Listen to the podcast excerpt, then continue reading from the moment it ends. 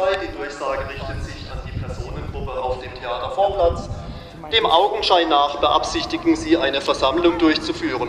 Dies korrespondiert mit Veröffentlichungen im Internet und sozialen Medien. Sie haben allerdings vergessen, Ihre Versammlung ordnungsgemäß bei der Versammlungsbehörde anzumelden. Aus diesem Grund ist uns auch keine Versammlungsleitung bekannt.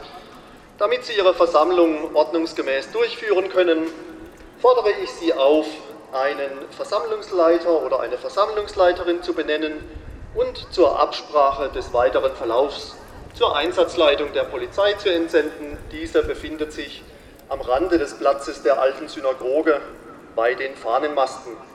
Ende der Durchsage.